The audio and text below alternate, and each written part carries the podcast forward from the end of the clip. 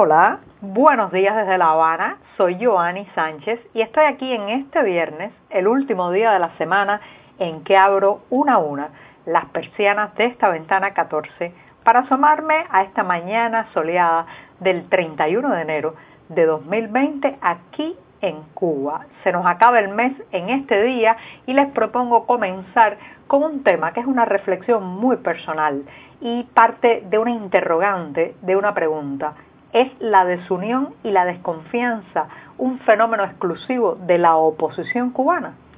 Y bien, en un segundo lugar hablaré de Artemisa, una de las provincias más importantes de producción porcina en el país y sin embargo ahora está sin carne.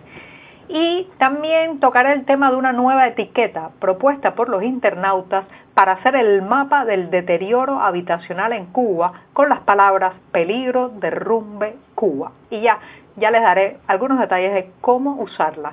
Y por último, España abre una convocatoria para solicitar ayudas de urgencia para españoles en Cuba, más conocidos por cubañoles. Y bien, presentados ya los titulares, voy a pasar a revolver para tomarme el cafecito informativo. Ese que desde hace más de un año, de lunes a viernes, hoy es el último día de la semana, hasta el lunes no lo tomo junto a ustedes, lo consumo recién colado, breve, amargo, como me gusta a mí, pero siempre, siempre necesario. Después de este primer sorbito del día, se me había enfriado un poco el café porque todavía la temperatura está fresca en La Habana, pues después de este primer sorbito les recuerdo que pueden ampliar muchos de estos temas y de estas noticias en las páginas del diario digital 14 y medio que hacemos un grupo de editores, periodistas y reporteros desde aquí, desde dentro de Cuba.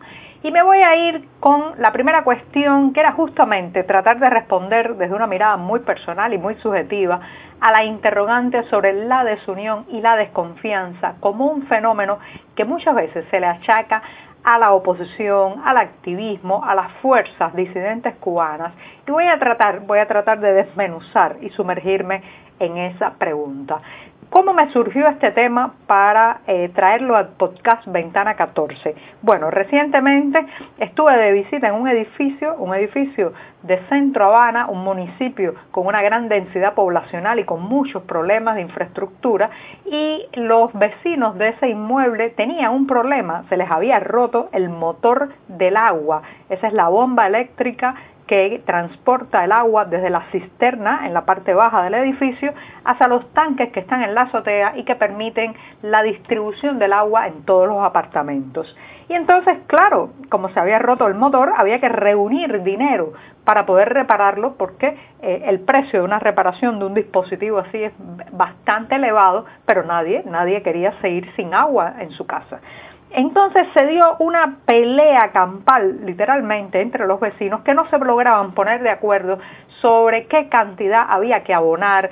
Algunos decían que no iban a aportar porque lo habían hecho otras veces y el motor siempre terminaba roto. En fin, conclusión, no se pusieron de acuerdo. La desunión, la desconfianza en el otro marcó el hecho de que hasta el día de hoy siguen sin agua en ese edificio o cargando el agua desde la calle y desde la cisterna, subiéndola en cubos por la escalera, porque no acaban de unirse en un proyecto ciudadano, cívico, cotidiano, como puede ser reparar un motor eléctrico. Entonces esto me llevó a hacerme la pregunta de si no somos a veces demasiado eh, exigentes o demasiado hipercríticos cuando vemos eh, las diferencias, las contradicciones, las divisiones que hay en el activismo, en la oposición y en la disidencia cubana y no nos damos cuenta que al final son un reflejo de lo que pasa a lo largo de toda la sociedad.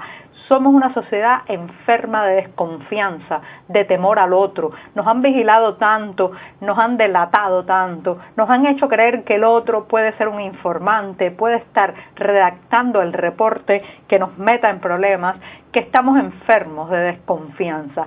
Y eso, pues claro está, se traduce en cualquier proyecto que se haga en conjunto, sea un proyecto opositor, sea un proyecto de activismo o sea la acción tan simple de reparar una bomba eléctrica para subir el agua.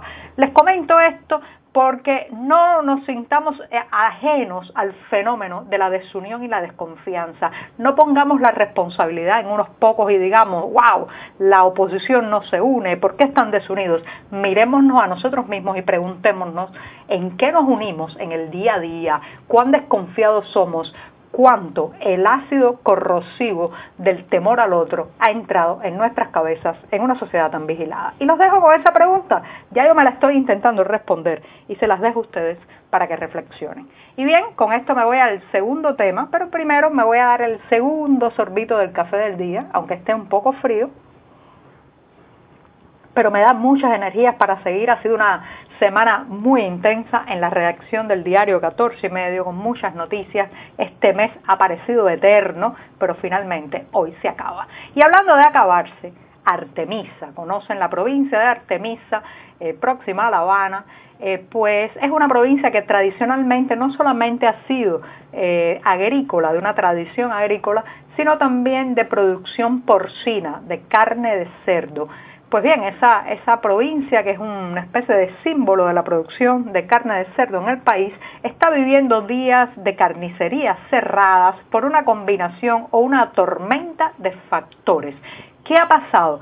Eh, eh, principalmente, como saben, desde hace más de un año se han estado imponiendo precios topados a ciertas mercancías y especialmente después de la subida salarial de julio pasado, las autoridades apretaron las tuercas para impedir una inflación y que las tarifas, los importes, los precios de productos, eh, especialmente alimentos como carne de cerdo, vegetales, frutas, las llamadas viandas, que en Cuba se comen mucho, como la malanga, el boniato, la yuca, pues que esos precios subieran.